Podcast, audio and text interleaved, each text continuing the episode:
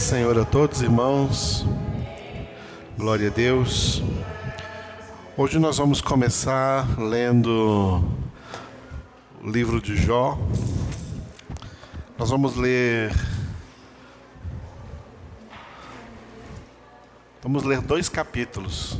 Os dois primeiros capítulos, porque depois nós vamos ter algumas explicações aqui dentro desses dois capítulos livro de Jó, capítulo 1 e o capítulo 2. Começando, portanto, do, do primeiro capítulo.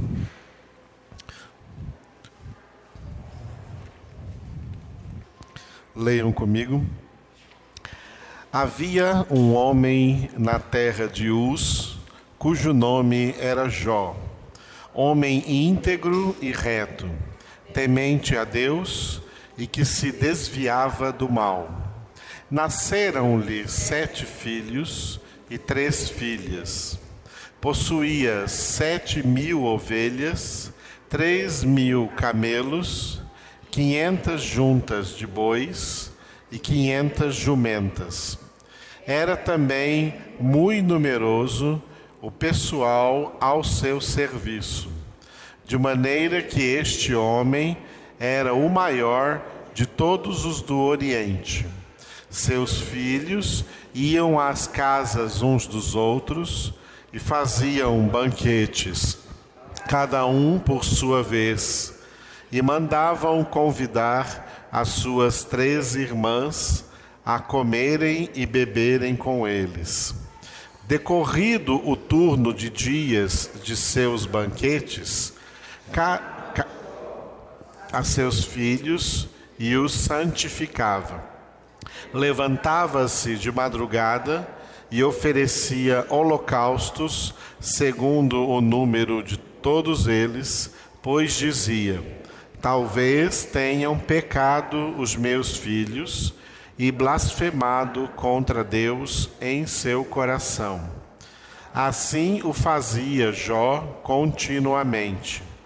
Num dia em que os filhos de Deus vieram apresentar-se perante o Senhor, veio também Satanás entre eles. Então perguntou o Senhor a Satanás: De onde vens? Satanás respondeu ao Senhor e disse: De rodear a terra e passear por ela. Perguntou ainda o Senhor a Satanás: Observaste o meu servo Jó? Porque ninguém há na terra semelhante a ele, homem íntegro e reto, temente a Deus e que se desvia do mal. Então respondeu Satanás ao Senhor: Porventura, Jó, debalde, teme a Deus? Acaso não o cercaste com sebe, a ele, a sua casa, a tudo quanto tem? A obra de suas mãos abençoaste, e os seus bens se multiplicaram na terra. Estende, porém, a mão e toca-lhe em tudo quanto tem e verás se não blasfema contra ti na tua face. Disse o Senhor a Satanás: Eis que tudo quanto ele tem está em teu poder, somente contra ele não estendas a mão. E Satanás saiu da presença do Senhor. Sucedeu um dia em que seus filhos e suas filhas comiam e bebiam na casa do irmão primogênito. Que veio um mensageiro a Jó e lhe disse: Os bois lavravam e as jumentas passiam junto a eles. De repente, deram sobre eles os sabeus e os levaram, e mataram aos servos ao fio da espada. Só eu escapei para trazer-te a nova. Falava este ainda, quando veio outro e disse: Fogo de Deus caiu do céu e queimou as ovelhas e os servos, e os consumiu. só eu escapei para trazer-te a nova. Falava este ainda, quando veio outro e disse: Dividiram-se os caldeus em três bandos, deram sobre os camelos e os levaram, e mataram aos servos a fio de espada. Só eu escapei para trazer-te a nova. Também este falava ainda, quando veio outro e disse: Estando teus filhos e tuas filhas comendo e bebendo vinho em casa do irmão primogênito, eis que se levantou grande vento do lado do deserto e deu nos quatro cantos da casa, e caiu, a qual caiu sobre eles e morreram. Só eu escapei para trazer-te a nova. Então Jó se levantou, rasgou o seu manto, rapou a cabeça e lançou-se em terra e adorou. E disse: Nu saí do ventre de minha mãe e nu voltarei. O Senhor o deu e o Senhor o tomou. Bendito seja o nome do Senhor. Em tudo isto, Jó não pecou, nem atribuiu a Deus falta alguma. Num dia em que os filhos de Deus vieram apresentar-se perante o Senhor, veio também Satanás entre eles apresentar-se perante o Senhor. Então o Senhor disse a Satanás: De onde vens? Respondeu Satanás ao Senhor e disse: De rodear a terra e passear por ela. Perguntou o Senhor a Satanás: Observaste o meu servo Jó? Porque ninguém há na terra semelhante a ele, homem íntegro e reto, temente a Deus e que se desvia do mal. Ele conserva a sua integridade, embora me incitasses contra ele para o consumir sem causa. Então Satanás respondeu ao Senhor: Pele por pele, e tudo quanto o homem tem dará pela sua vida. Estende, porém, a mão, toca-lhe nos ossos e na carne, e verás se não blasfema contra ti na tua face. Disse o Senhor a Satanás: Eis que ele está em teu poder, mas poupa-lhe a vida. Então saiu Satanás da presença do Senhor e feriu a Jó de tumores malignos, desde a planta do pé até ao alto da cabeça. Jó, sentado em cinza, tomou um caco para com ele raspar-se. Então sua mulher lhe disse: Ainda conservas a tua integridade?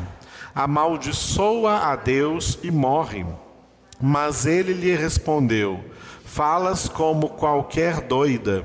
Temos recebido o bem de Deus e não receberíamos também o mal? Em tudo isto não pecou Jó com seus lábios. Ouvindo, pois, três amigos de Jó, todo este mal que lhe sobreviera, chegaram cada um do seu lugar. Ele faz o temanita, Bildade o suíta e Zofar o naamatita. E combinaram ir juntamente, condoer-se dele e consolá-lo. Levantando eles de longe os olhos e não o reconhecendo, ergueram a voz e choraram e cada um, rasgando o seu manto, lançava pó ao ar sobre a cabeça. Sentaram-se com ele na terra sete dias e sete noites, e nenhum lhe dizia palavra alguma, pois viam que a dor era muito grande. Oremos. Obrigado, Senhor, por mais esse momento em que nós podemos estar aqui reunidos na tua presença, para aprender mais de Ti, para receber a Tua palavra, para entender, Senhor, a Tua grandeza, a Tua majestade, a Tua soberania, o Teu poder. Abençoa todos quantos aqui já se encontram presentes, aqueles que porventura poderão chegar, aqueles que também não virão. Nós colocamos na presença do Senhor cada uma dessas vidas e te louvamos porque tu estás aqui, Senhor. Tu estás aqui para falar aos nossos corações e que nós possamos entender a tua palavra e entender que o Senhor nos chamou, nos escolheu para escrever pelo ministério do teu Espírito Santo essas palavras em nossas mentes, em nossos corações. Nos entregamos a ti, Senhor, e te louvamos por mais essa noite na tua presença, em nome de Jesus. Amém. Glória a Deus. Muito bem, queridos. Nós, semana passada, na primeira parte da nossa aula, que é Introdução ao Antigo Testamento, nós encerramos a primeira parte do Antigo Testamento, que eh, são os livros históricos. Os livros históricos de Gênesis até Esther. Hoje nós estamos começando os livros poéticos. Esses livros são chamados de poéticos ou sapienciais. Os livros poéticos e sapienciais são Jó, Salmos, Provérbios, Eclesiastes e Cântico dos Cânticos Cântico dos Cânticos de Salomão. Esses são os livros poéticos, poéticos ou sapienciais. Por que, que eles são chamados de poéticos? Porque eles foram escritos num gênero literário chamado poesia. Tá? Chamado poesia. Poesia é um gênero literário, uma maneira de se escrever alguma coisa, de se transmitir alguma coisa. Eles foram escritos no, no gênero literário chamado poesia, só que foi escrito, eles foram escritos em hebraico.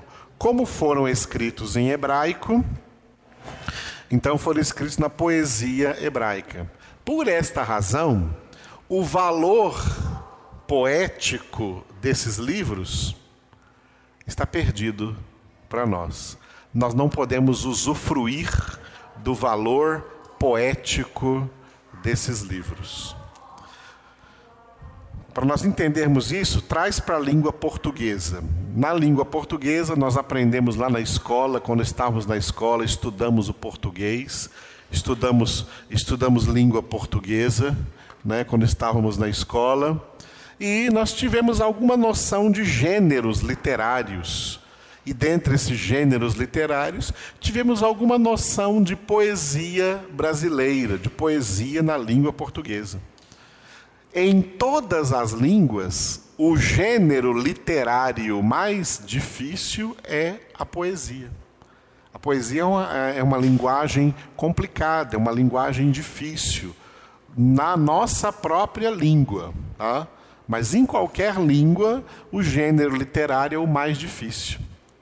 Essas poesias, esses livros foram escritos numa linguagem poética, na língua hebraica.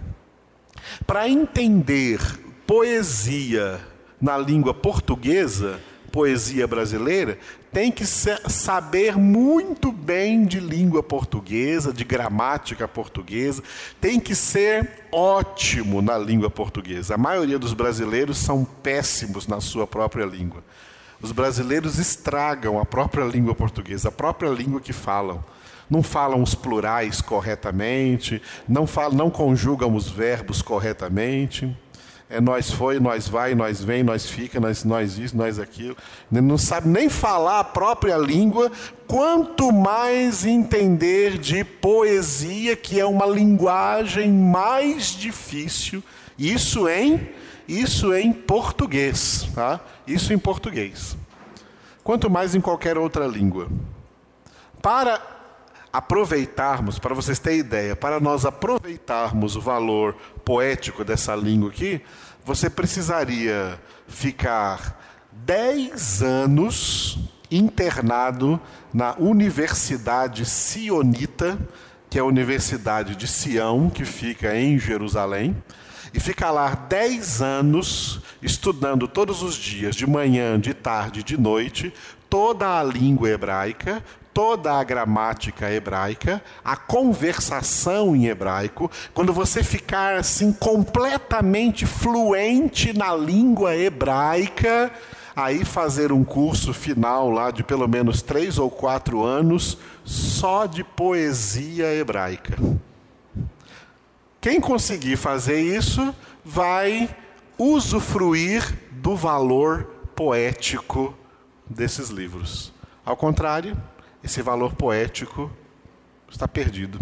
Está perdido para nós, porque se é uma poesia hebraica, quando é traduzido para outra língua, quando é traduzido para o português, perde completamente esse valor.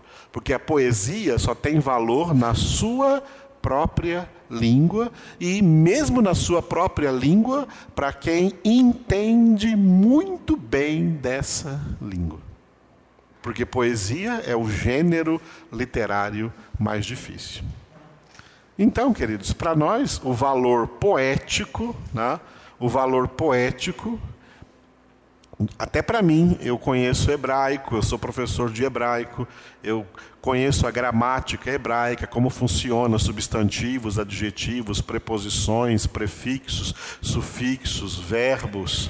Eu leio a Bíblia toda em hebraico, mas não sou fluente em hebraico. Para ser fluente, fluente em hebraico, eu tenho que ficar, eu tenho que ficar lá em Jerusalém cinco anos na Universidade Sionita. Fora disso, não consegue. Tá?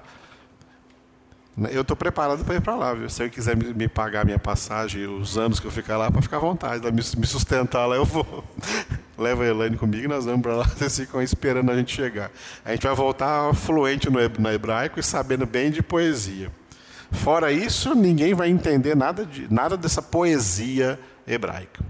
No entanto, tá? graças a Deus, o valor sapiencial Sapiencial significa o quê? Sabedoria. Tá? Esses livros são livros de sabedoria. O valor de sabedoria, o valor sapiencial desses livros, aham, esse sim nós podemos aproveitar, porque a sabedoria, as palavras de sabedoria nesses livros foram corretamente traduzidas para que a gente possa entendê-las claramente. Então é isso que nós vamos aprender nesses livros poéticos ou sapienciais, o valor dessa sabedoria. Sabedoria que eu já falei com vocês, né, no método de estudo bíblico indutivo, quando eu, quando eu coloquei para vocês né, as definições de inteligência, estão lembrados aí? Vocês têm no caderno? Inteligência é a capacidade de adquirir conhecimento. Ok? Quanto mais nós adquirimos conhecimento, mais aumenta a nossa compreensão e entendimento, né?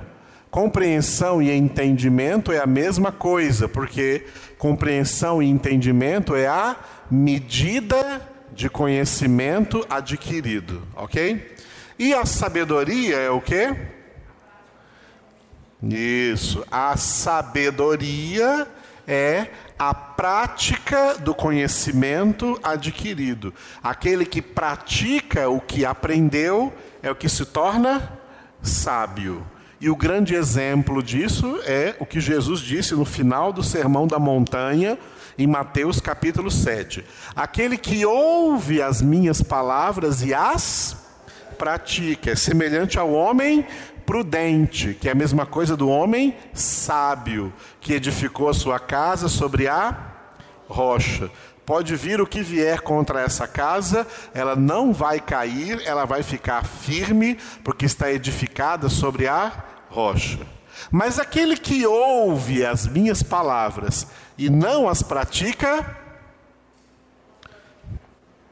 Quem ouve e não pratica, recebeu o conhecimento? Recebeu. Recebeu o conhecimento, ele só não está praticando o conhecimento, o que conheceu.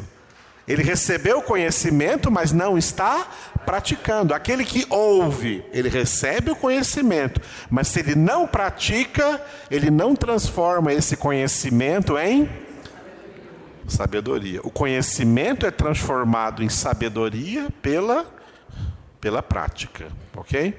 Pela prática. A sabedoria que nós vamos encontrar nesses livros aqui é a sabedoria de Deus. A sabedoria de Deus, a sabedoria de Deus, nesses próprios livros aqui, ela é uma pessoa, ela é o próprio Filho de Deus, ela é Jesus. Jesus Cristo é, Jesus Cristo é a sabedoria, é a sabedoria de Deus. Por exemplo, vou pedir para vocês abrirem aí num texto é, de Provérbios. Provérbios, que é um desses livros aí, né? Provérbios é um desses livros. Provérbios é um desses livros. É, abra no capítulo 1 de Provérbios, capítulo 1 de Provérbios, versículo 20 capítulo 1 de Provérbios, versículo 20. Eu quero que todos abram aí na Bíblia, Provérbios 1, 20, está escrito assim, ó. Grita na rua a sabedoria, nas praças levanta a sua voz. Leiam vocês.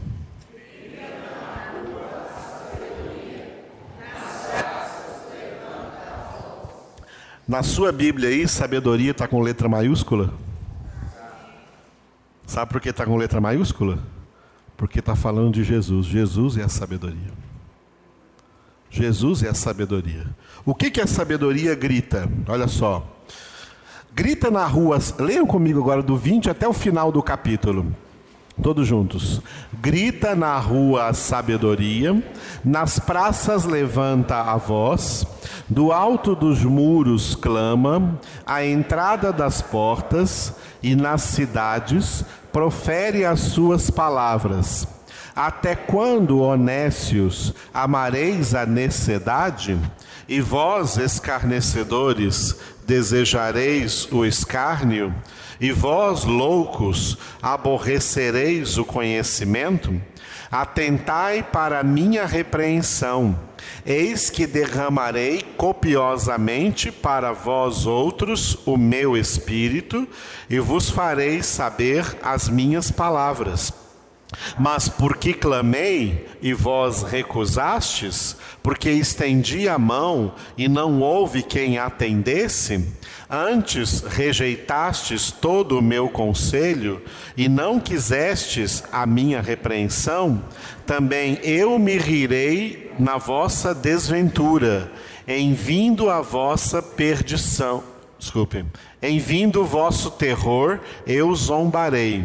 Em vindo o vosso terror, como a tempestade, em vindo a vossa perdição, como o redemoinho, quando vos chegar o aperto e a angústia. Então me invocarão, mas eu não responderei. Procurar-me-ão, porém não me hão de achar porquanto aborreceram o conhecimento e não preferiram o temor do Senhor, não quiseram o meu conselho e desprezaram toda a minha repreensão. Portanto, comerão do fruto do seu procedimento e dos seus próprios conselhos se fartarão. Os nécios são mortos por seu desvio, e aos loucos a sua impressão de bem-estar os leva à perdição. Mas o que me der ouvidos habitará seguro, tranquilo e sem temor do mal. Tudo isso é o que grita a sabedoria. Sabedoria aí é Jesus. E tem outros textos aí no livro de Provérbios que você vai achar sabedoria personificada em Jesus. Jesus é a sabedoria de Deus, porque Jesus é a palavra de Deus, o verbo de Deus. A palavra de Deus é uma pessoa, por isso que ela é 4, Hebreus 4:12, viva e eficaz. Jesus é a palavra de Deus. A palavra de Deus que é para nós vivermos na prática e aí nos tornamos sábios. Deus quer filhos sábios. Amém? Deus quer filhas sábias.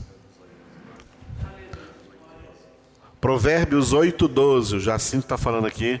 Provérbios 8. Provérbios 8, 12. Mais uma vez. Muito bem. Muito bem, Jacinto. Aqui. Provérbios 8, 12. Acharam aí? Eu, a sabedoria, habito com a prudência e disponho de conhecimentos e de conselhos. Repitam. Eu, a sabedoria, habito com a prudência e disponho de conhecimentos e de conselhos. Está vendo aí sabedoria com letra maiúscula? Agora veja no 14 que ao invés de sabedoria vai estar entendimento com letra maiúscula. Meu é o conselho e a verdadeira sabedoria. Eu sou o entendimento, minha é a fortaleza. Leiam vocês.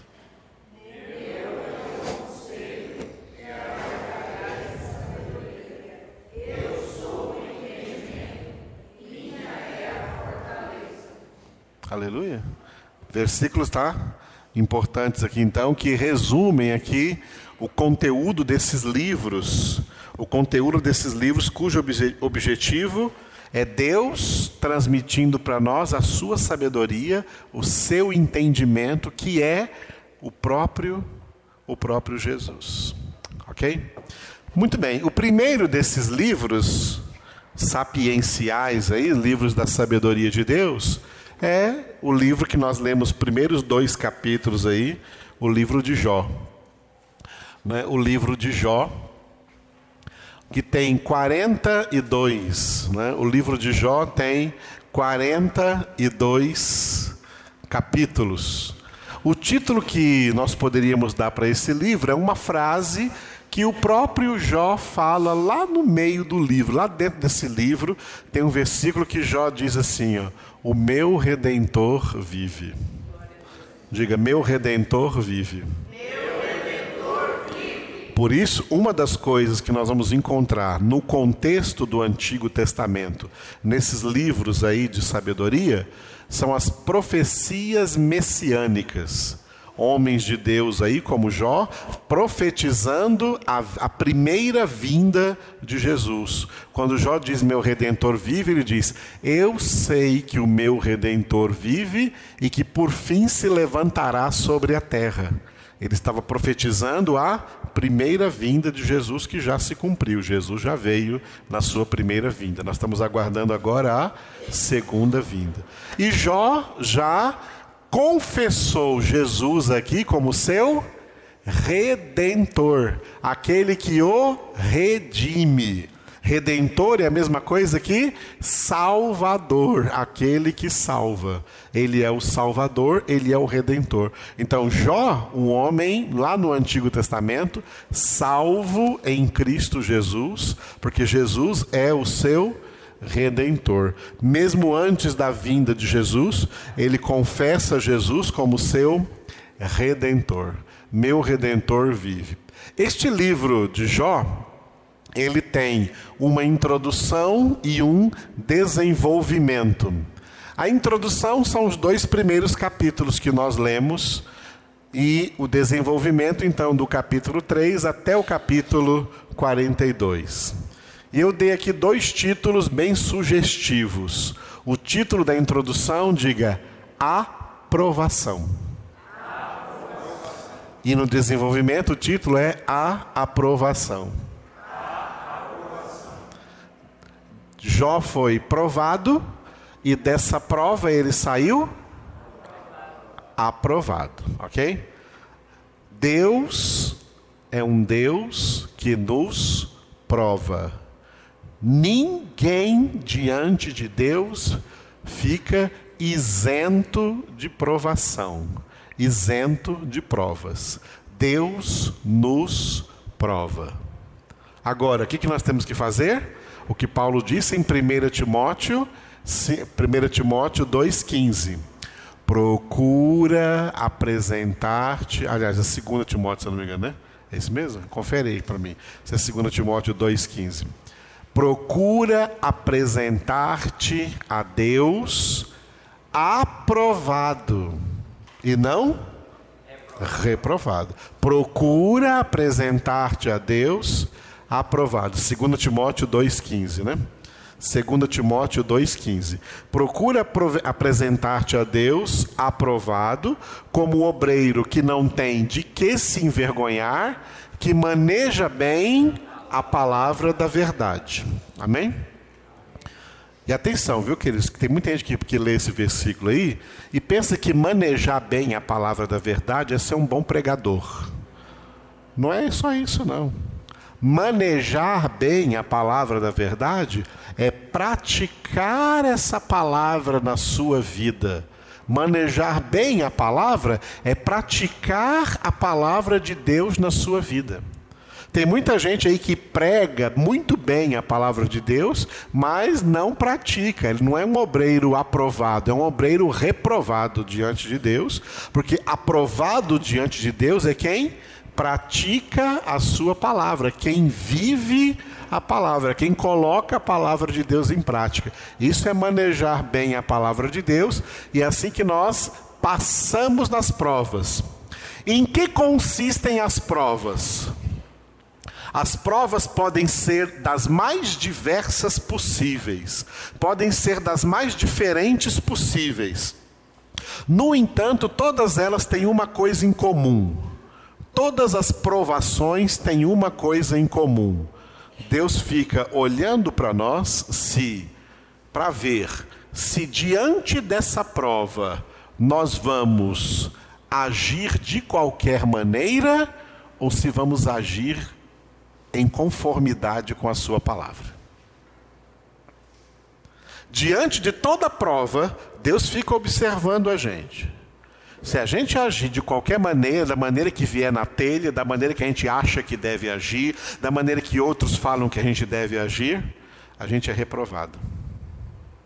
Agora, se nós agirmos diante da prova do jeito que Deus manda agir aqui na palavra, a gente é aprovado na prova. Quem são os aprovados? Os que praticam a palavra de Deus, agem de acordo com o que a palavra de Deus manda. Quem são os reprovados? São aqueles que, rejeitando a palavra de Deus, agem do jeito que eles mesmos julgam ser certo. E aí eles erram, aí pecam, aí falham, pecam e o salário do pecado Quem peca causa dano à sua própria alma, não é isso? Quem peca causa dano à sua própria à sua própria alma. Nós lemos Provérbios 8 aí, ó. Provérbios 8, Provérbios 8, 36. Veja o último versículo de Provérbios 8. Ó. Provérbios 8, 36. Mas o que peca Vamos ler, vamos ler o versículo 35 e o 36, que coloca duas coisas em contraste. Provérbios 8, 35 e 36. A sabedoria falando, isso aí é a sabedoria falando, é Jesus falando, ó. Porque o que me acha, acha a vida e alcança o favor do Senhor, mas o que peca contra mim, violenta a própria alma todos os que me aborrecem amam a morte. Leiam os dois versículos.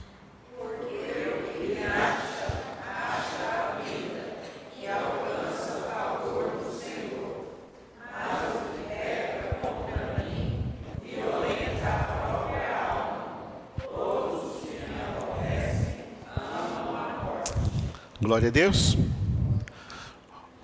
Jó representa para nós o que? O modelo daquilo que Paulo ia escrever muitos milênios depois, anos depois do que Paulo ia escrever em 2 Timóteo 2,15. Do obreiro aprovado, daquele que se apresenta diante de Deus, aprovado. Jó é aprovado. Jó passou por uma provação muito difícil. Eu não sei se alguém aqui de nós, começando por mim mesmo, se alguém dentre nós aguentaria 1% dessa provação que Jó passou.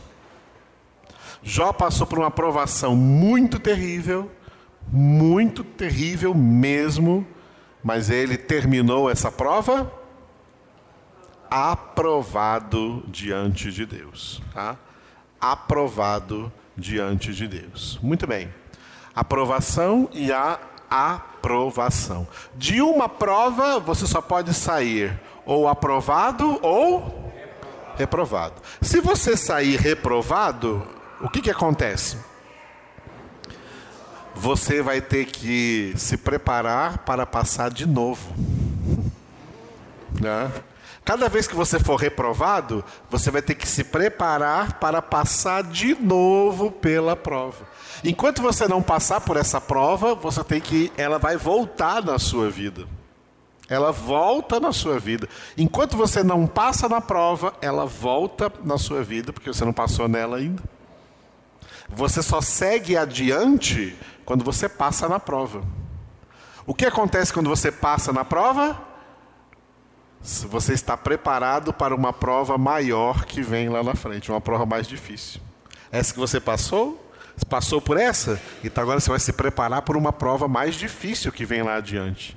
Não é assim que acontece até na escola, até na faculdade? Você passa numa prova, razoavelmente mais fácil e se prepara para passar depois uma prova mais difícil. E quanto mais você estuda, quanto mais você se aprofunda, quanto mais você cresce, mais provas difíceis vêm para você passar. A última prova qual que é? É a morte. Por isso que a Bíblia fala que o último inimigo a ser vencido é a é a morte. E aquele então que perseverar até o fim, esse será salvo. Então, a, a, quem sai aprovado, se prepare porque vai vir outra prova mais difícil. Quem sai reprovado, se prepare porque vai passar de novo pela mesma prova. Só que se uma pessoa for reprovada demais, o que, pode acontecer com ela? Vamos ver o que, que pode acontecer da parte dela mesma da parte dela mesma, ela pode ficar desanimada, ela perde o ânimo, ela não quer mais voltar a fazer aquela prova, aí que ela sai de vez da escola, ela mesma se exclui. Aí, aí já não é mais discípulo de Deus, discípulo de Cristo, sai fora, vai para o mundo porque ser de Deus é difícil demais, passa por prova demais. Entendeu? Muita gente já desistiu de Deus. Muita gente já desistiu de Cristo, já desistiu da igreja, já desistiu do Evangelho, porque não resistiu às provas, foi reprovado demais e cansou e cascou fora. Ah, ah, agora, outra coisa que pode acontecer é, em vez, ao invés da pessoa desanimar, ao invés da pessoa desistir, Deus desistir dela. Sabia que Deus desiste de pessoas? Deus desistiu de Saul, Deus desistiu de Acã, Deus desistiu de Ananias e Safira. Deus desiste de pessoas expulsa pessoas do meio dele. Tem certas reprovações diante de Deus que, para Deus, essa reprovação foi definitiva. Esaú foi reprovado diante de Deus, e depois a Bíblia diz lá em Hebreus capítulo 12 que ele não achou mais lugar de arrependimento, embora com lágrimas o tivesse buscado.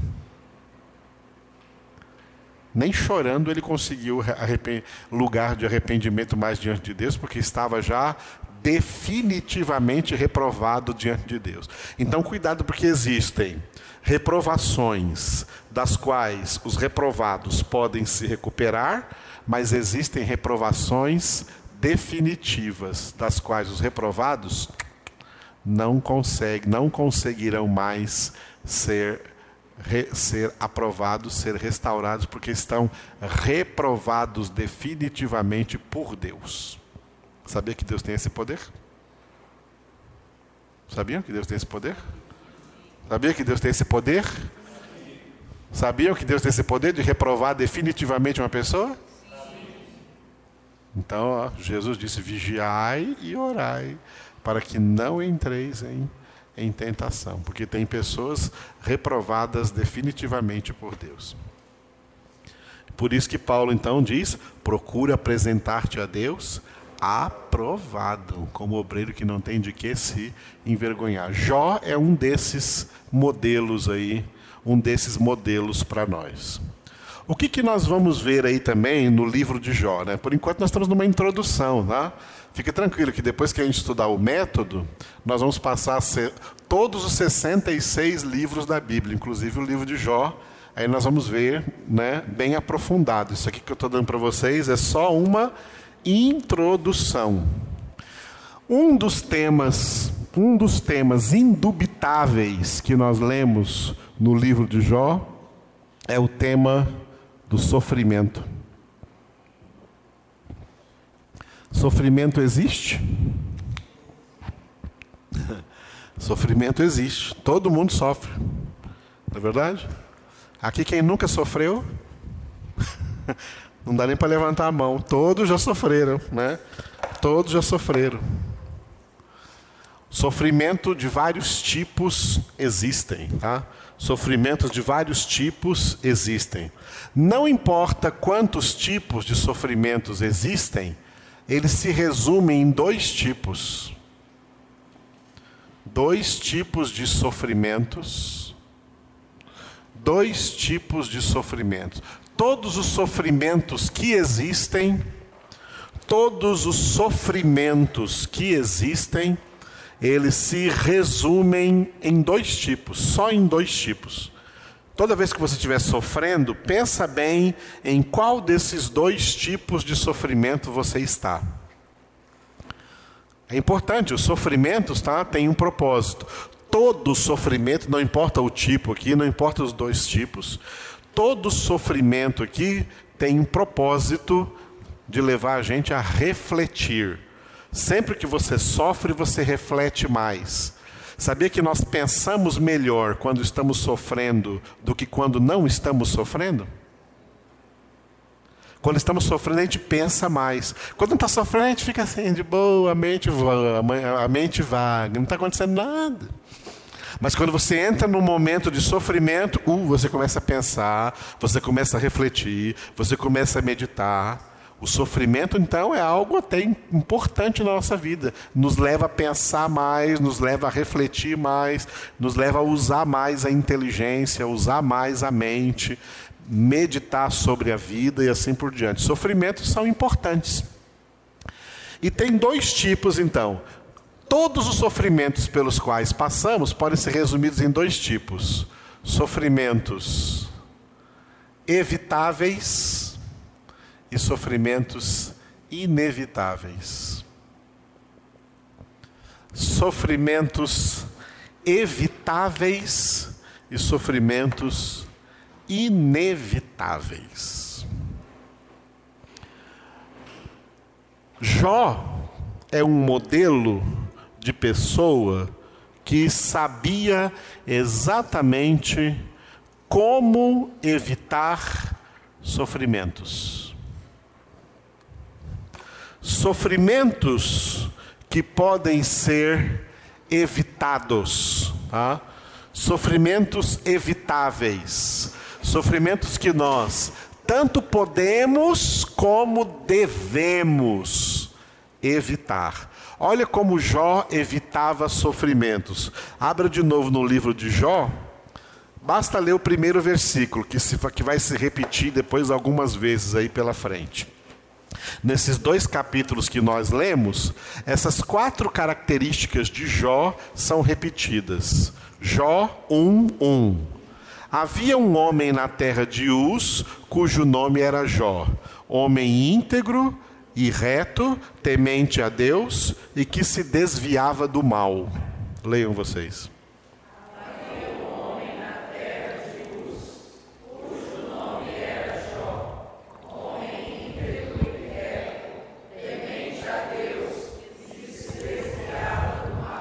Quatro características de Jó. Ele era um homem íntegro, ele era um homem reto, ele era um homem temente a Deus e era um homem que se desviava do mal. Não é como muitos crentes que a gente vê que se desvia para o mal. Jó era o contrário, ele se desviava do mal. A melhor maneira de evitar sofrimentos é se desviar do mal. Tá? É se desviar do mal. Às vezes eu fico assistindo é, jornal, jornais na televisão e fico vendo notícias de pessoas que desapareceram, de pessoas que morreram, foram achadas mortas aí na beira da rodovia, ou foram achadas mortas no meio do mato. Todas essas notícias têm uma coisa em comum Estava fora de casa uma hora da manhã, estava na balada não sei de quê, estava no bar não sei da onde, estava no show não sei de quê. Não se desvia do mal, coisas malignas vão acontecer. Coisas que poderiam ser evitadas. Ah, o menino morreu. Que hora era? Uma hora da madrugada. Onde que estava? Lá numa balada, não sei da onde. O corpo foi achado no meio do mato. Uma hora da manhã, não era para ele estar na casa dele, seguro e dormindo? Com a família? O que ele está fazendo? Mas acha que a vida é sua e pode sair por aí fazendo o que quiser e se divertir do jeito que quiser? Aí fica todo mundo sofrendo, aí pá, aparece lá o pai dando a entrevista, a mãe, era um menino muito alegre e tinha a vida toda pela frente. Essas coisas que todos eles falam. É a mesma coisa, era uma pessoa tão boa, nunca fez mal a ninguém. É a mesma, a mesma ladainha, eles falam sempre as mesmas coisas. Tá? Mas não era uma pessoa íntegra, não era uma pessoa reta, não era uma pessoa temente a Deus e não era uma pessoa que se desviava do do mal. Por isso aconteceu isso que aconteceu. Existem muitos sofrimentos que podem ser evitados. A sabedoria de Deus, e isso é um dos grandes temas, tá? Nos livros sapienciais. A sabedoria de Deus é para nos ensinar a ser prudentes. Os prudentes são aqueles que evitam o mal, porque o mal trará consequências. Então, evitando o mal, você evitará também as suas consequências. O mal é uma coisa para ser evitada. O mal é uma coisa para ser evitada. Até hoje, né, tramita aí na justiça aí lá do sul, né? acho que é Rio Grande do Sul, não me lembro, né? Quando aconteceu aquela tragédia, chamam de tragédia, né? Na boate, na boate Kiss, onde morreu aqueles jovens todos, tá, tá, tá. Ah, tudo bem. Pais e mães aí tristes, né? Claro, perderam filho, a tristeza é justificada. É uma tragédia. Mas eles estavam em que ambiente? Estavam num ambiente saudável? Hum?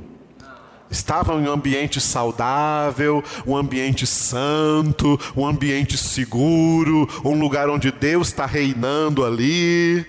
Ah? Era um ambiente assim que eles estavam? Estavam numa casa de shows, numa casa onde estava lá ouvindo, pulando e dançando música profana, se embriagando, bebendo bebida alcoólica, fumando droga, fumando cigarro, se prostituindo, fornicando, sexualizando ali dentro. Era um culto a Deus que eles estavam? Estavam adorando o diabo.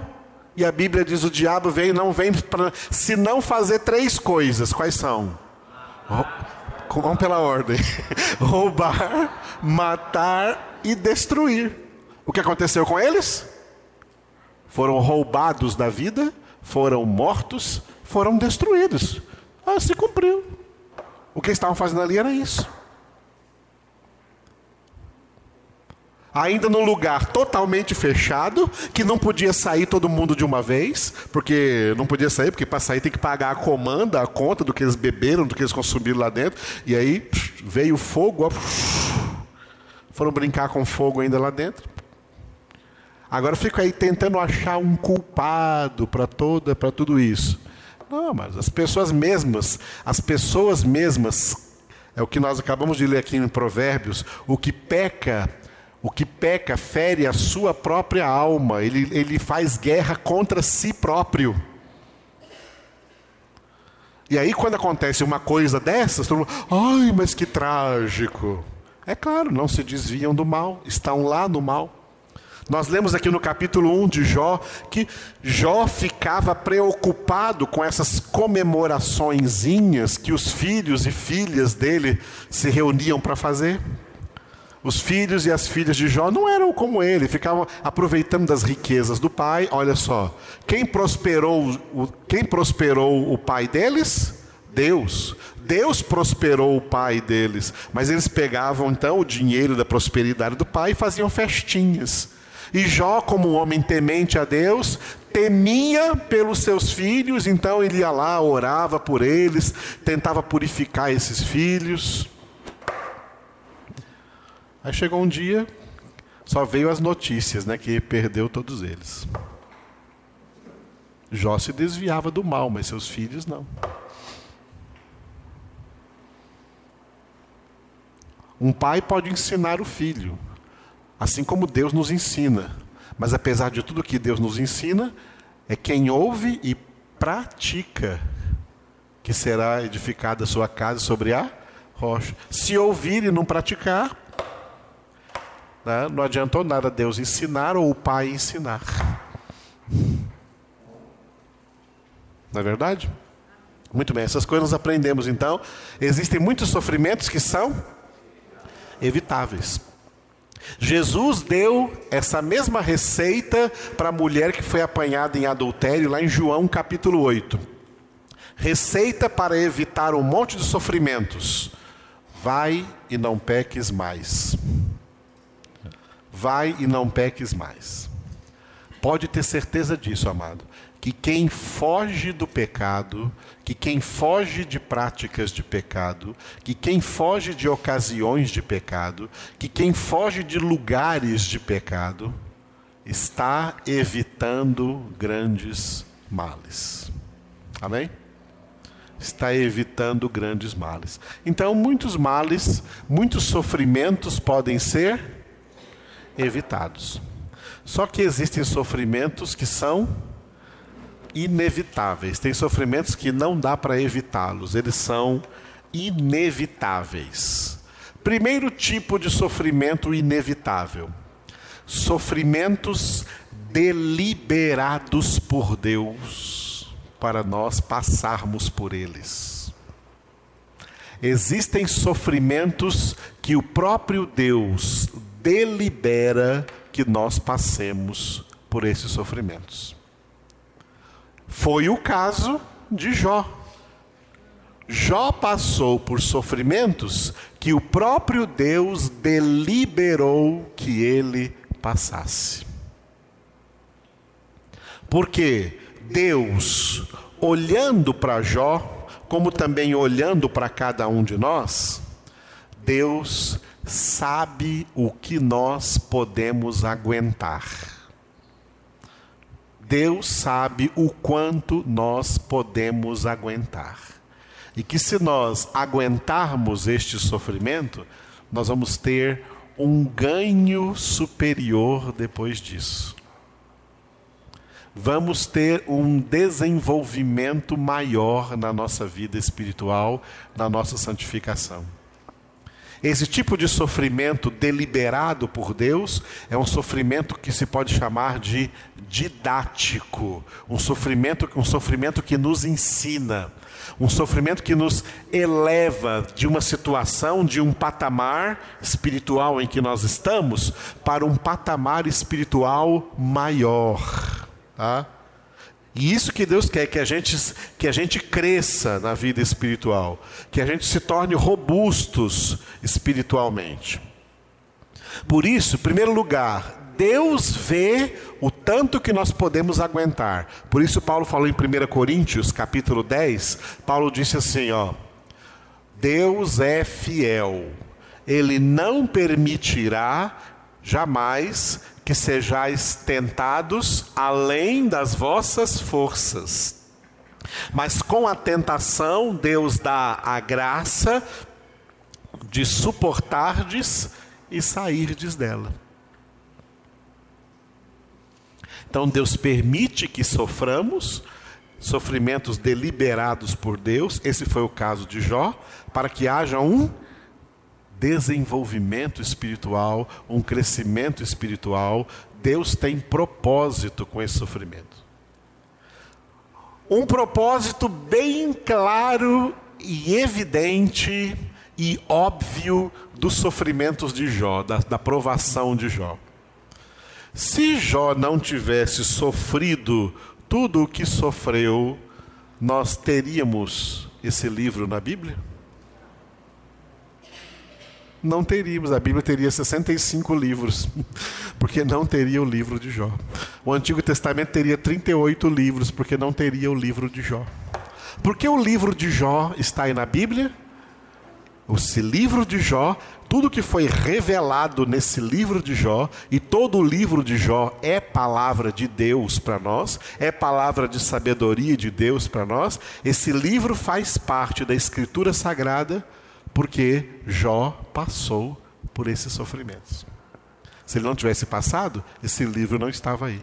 Graças a Deus que Jó teve esses sofrimentos, passou por esses sofrimentos, foi aprovado nessa aprovação terrível, porque o que redundou para nós é que é um livro, um dos livros que Deus estava revelando. Através dos sofrimentos de Jó, Deus estava se revelando para nós. Deus se revela através dos sofrimentos que Ele mesmo delibera para a gente passar. É assim que Deus faz com que todas as coisas, mesmo coisas sofríveis, concorram para o bem daqueles que amam a Deus. Amém? Glória a Deus. Eu tinha muito mais coisa para falar aqui para você sobre Jó, mas chegou o momento de nós mudarmos agora para o método de estudo bíblico indutivo e também, isso aqui foi só uma introdução, tá? Não fiquem aí vocês querendo que pensando que a gente vai aprofundar. Isso aqui é só uma introdução. Quando chegar no dia da gente aprofundar no livro de Jó, como vamos fazer com os 66 livros, vamos aprofundar nos 66 livros usando, aplicando esse método que vocês estão aprendendo. Amém, queridos? Então aprendam bem aí, aprendam bem o método, porque nós vamos usar esse método para estudar, para meditar em um por um dos 66 livros da palavra de Deus. Glória a Deus. Então terminamos essa parte aqui. Hoje, hoje no Antigo Testamento ficou só o livro de Jó. Semana que vem será o livro de Salmos. Amém?